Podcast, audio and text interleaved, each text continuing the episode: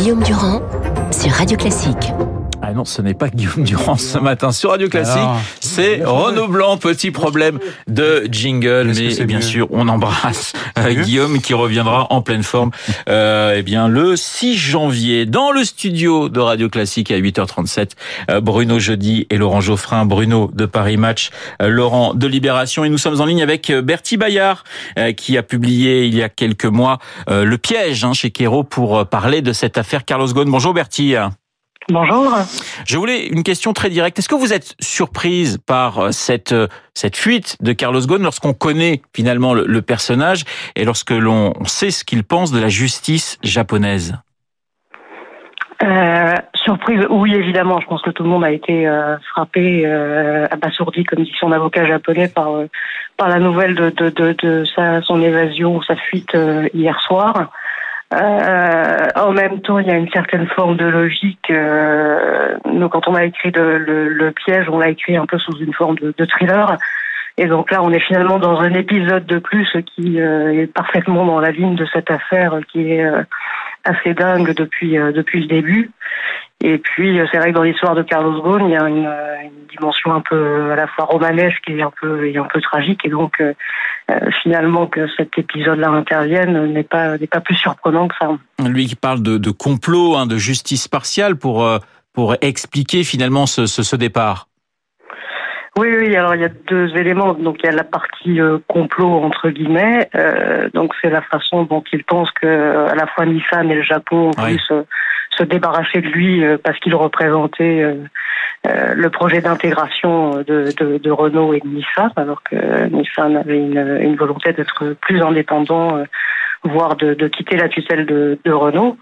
Euh, ça c'est la, la, partie, pardon, la partie, euh, la partie complot. Et puis il y a la deuxième, le deuxième aspect qui est la justice japonaise, qui est un système judiciaire effectivement assez particulier que lui attaque énormément. Euh, dans cette attaque, il faut faire un petit peu le tri, c'est-à-dire qu'il y a des conditions de la garde à vue qui étaient effectivement très choquantes pour notre euh, vision de la justice, avec cette garde à vue qui a duré pendant des semaines, euh, avec des interrogatoires hors de la présence des avocats, une, une incarcération qui a duré en tout 130 jours. depuis, il était sous contrôle judiciaire et assigné à résidence au Japon. Euh, manifestement, il a réussi à échapper à ce contrôle alors qu'il se disait euh, notamment euh, suivi à Tokyo. Euh, mais euh, finalement, ces conditions étaient euh, relativement normales, je pense, pour une assignation à résidence avant un procès, en dehors du fait qu'il n'avait pas le droit de voir sa femme, et ça, c'était certainement l'aspect le plus difficile pour lui à supporter, et peut-être le plus, le plus étonnant de la façon dont la, justice japonaise exerçait une pression sur lui. Alors, Bertie Bayard, Carlos Ghosn a, a déclaré qu'il allait s'exprimer la, la, semaine prochaine. Est-ce que euh, les, les, les, prochaines déclarations de Carlos Ghosn pourraient faire des étincelles et, et, et embarrasser l'exécutif français? Non, ça c'est possible. Alors c'est, faut rappeler, c'est la troisième fois qu'on nous annonce euh, une conférence de presse de, de Carlos Ghosn, hein, parce qu'il avait voulu en faire une à Tokyo en avril et il avait été immédiatement réarrêté. il a failli en faire une. À... Donc ça va être plus facile pour lui. Pardonnez-moi, mais là il est au Liban, ça va être beaucoup plus facile pour lui. Oui. Cette fois-ci, donc il aura plus de, de, de liberté de, de, mouvement. On verra ce qu'il aura à dire euh, à la fois sur euh, sur le Japon. Est-ce qu'il euh, on appellera encore aux autorités françaises comme il l'a fait à, à, plusieurs reprises par l'intermédiaat de son entourage, ça c'est une autre question. Cela dit, pour la France, qui a toujours eu une attitude un petit peu ambivalente vis-à-vis du cas Carlos Ghosn, qui était une, une sacrée pomme de discorde entre le Japon et la France. Euh, cette fois-ci, ça va devenir très dur pour l'exécutif français de le soutenir. Hein. Euh, plus exactement, je dirais qu'il euh, Carlos Ghosn vient de leur donner euh, une bonne raison de ne plus chercher à le soutenir. Hein.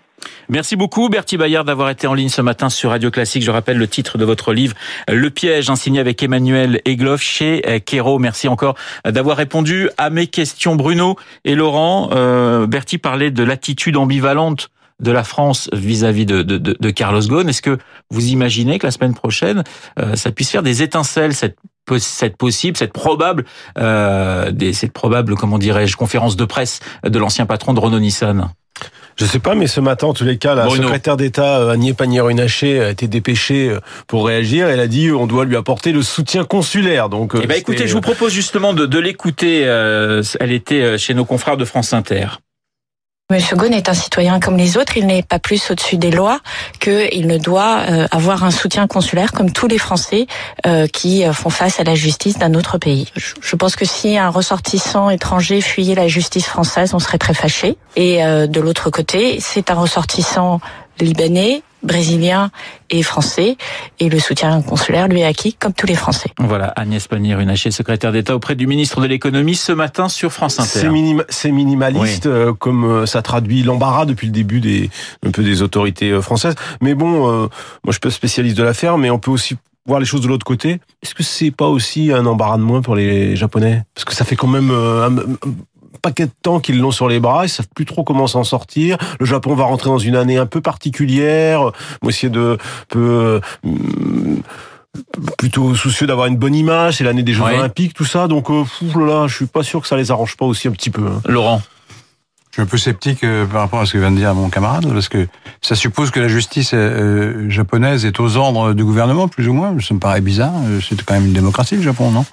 Et ils ont des méthodes d'enquête extrêmement dures qu'on a eu d'ailleurs en France pendant un certain temps. Et ils ont, d'incarcération aussi. Ils ont gardé, bah, c'est ce qu'on faisait en France, on a incarcéré les gens pour, pour les faire parler. Et donc le Japon fait pareil. Euh, euh, c'est tout à fait critiquable. Mais il y a une chose qui me surprend, c'est que les avocats de Carlos Ghosn ont expliqué qu'il était innocent, qu'il y avait des preuves manifestes ou une absence de preuves contre lui, et puis des éléments qui permettent de peut-être conclure à son innocence. Bah, pourquoi est-ce qu'il est parti alors? Parce que lui dit, euh, je suis, je suis, bah, lui dit, lui dit, euh, partielle. Non, mais je, vous cite euh, ce que dit Carlos Ghosn. Hein, c'est voilà, qui dit, je suis face à une justice qui est partiale, c'est un complot, etc. Donc il ne croit pas, il ne croyait pas. C'est la théorie du complot, rien ne le prouve. C'est une accusation gratuite, une accusation gratuite. Peut-être que le parquet habituellement au Japon est très dur, ça c'est vrai, mais c'était pas dirigé spécialement contre Carlos Ghosn, c'était dirigé contre l'ensemble des prévenus, qui étaient effectivement en enquêté en leur, en leur sans qu'ils le sachent, et ensuite en on, exerçait sur eux des contraintes très dures. Mais, mais le, il était jugé, il n'était pas jugé par le procureur, on n'est pas jugé par un procureur, on est jugé par des juges du, siège. Est-ce, est que les juges du siège japonais sont dépendants du gouvernement? Il faudrait le prouver, ça, avant de, l'affirmer. Petite question avant de parler du, du, 31 d'aujourd'hui et des vœux d'Emmanuel Macron. Est-ce que euh, cette affaire Gaune peut fragiliser le, le, groupe Renault-Nissan? Ou c'est un épisode la Ils ont tourné la page. La page est tournée hein, maintenant. Oui. Hein. oui. la page, euh, la page est tournée et, et, et Renault euh, essaie d'oublier. Alors c'est vrai que c'est difficile d'oublier les longues années euh, Gaune, mais de ce point de vue-là, c'est fini. Laurent? Euh, je, oui, non, je crois qu'ils ont réglé la question maintenant, enfin bien ou mal, mais enfin ça ne, ça ne joue plus. C'est l'affaire de Gaune lui-même, et sa fuite n'est pas très glorieuse, faut bien le dire. Alors on va passer à ce, ce discours très attendu d'Emmanuel Macron ce soir pour euh, ses vœux. D'abord, est-ce qu'on attend trop de, de, de ce discours euh, du chef de l'État euh, Voilà, parce que certains nous disent bah, il y aura pas d'annonce particulière, il va s'adresser aux Français, leur souhaiter une bonne année, rappeler les difficultés, parler un petit peu de la réforme, mais il faut pas s'attendre à quelque chose euh, de très fort sur cette question euh, qui parallélise le pays depuis déjà 27 jours. Bruno Trop sans doute message des vœux est rarement l'occasion de, de, de, faire des ouvertures, des propositions, euh, encore moins d'essayer de régler un conflit social par un discours des vœux qui est nécessairement court, même si ceux de Macron sont toujours plus longs que, ceux de ses prédécesseurs. Euh, en tous les cas, il a réussi à créer de l'attente. Hein. Ça fait dix jours qu'il n'a pas parlé, puisque la dernière fois, c'était en Côte d'Ivoire pour euh, sauver la retraite des militaires. Euh, donc dix jours plus tard, il a attendu au tournant. C'est la logique de la situation dans laquelle s'est enfoncée la France ce dernier euh, ce dernier mois. Je vais pas gloser sur ce qu'il va dire parce que vu les messages qu'on qu'a laissé fuiter euh, l'Élysée, ça veut dire que même ne le savent pas. Oui. Euh, Alors Arthur Berda disait qu'il est en train de réécrire, même à l'heure où nous parlons, il continue d'écrire, il sait toujours pas ce qu'il va dire. Vous avez vu la vacuité de ce qu'ils nous disent, une ambition forte. Qu'est-ce qu'il y avait aussi? Un message d'apaisement. Enfin, heureusement que tout ça qui va apaiser. Heureusement qu'il a une ambition forte. Donc non, ils savent pas. En réalité, personne ne sait. Vous savez, Emmanuel Macron l'année dernière, il avait déjà lui-même surpris lorsqu'il a vu ses vœux des Gilets jaunes, il avait oui, c'est euh, son deuxième vœu sous tension. Hein, où il avait hein. lancé, euh, il avait euh, mis les pieds dans le plat en parlant d'une foule haineuse. Alors vous savez, le message consensuel du 1er janvier, du 31 décembre, méfions-nous. Laurent. bah, Je sais pas ce qu'il va dire, mais... Vous serez devant votre télévision à 20h, vous, vous prendrez une petite coupe de champagne un peu plus tard. Oui, certainement, mais euh, il me semble qu'il devrait quand même parler du conflit. C'est le plus long conflit euh, social qu'on ait connu depuis longtemps, quand même. Et il se trouve que les vœux tombent euh, alors que ce conflit est en cours. Donc c'est pareil, difficile de pas en parler du tout. Et je pense qu'il serait souhaitable, là, là je m'avance pas sur la prévision, mais sur le souhait, le, qui, qui, qui, qui, qu'il utilise effectivement des paroles euh, d'apaisement, voire de, de concession. Euh, pour essayer... De concession, donc effectivement faire des. Oui, de, dire voilà, on est prêt à, à, discuter. Alors c'est la discussion est prévue. Hein, 7 janvier. On refuse pas de discuter, mais qu'il en donne une euh, une atmosphère, enfin qu'il essaye de créer une atmosphère un peu plus favorable ou compromis. C'est ce serait plus logique de, de s'en tirer par un compromis que d'attendre la, la, victoire totale et la défaite totale de l'une ou l'autre des partis. Alors celui qui va aussi euh, suivre de très près les, les vœux du président, c'est Édouard Philippe à Matignon, mmh. parce que voilà, ça peut conditionner pas mal de choses quand même, Bruno.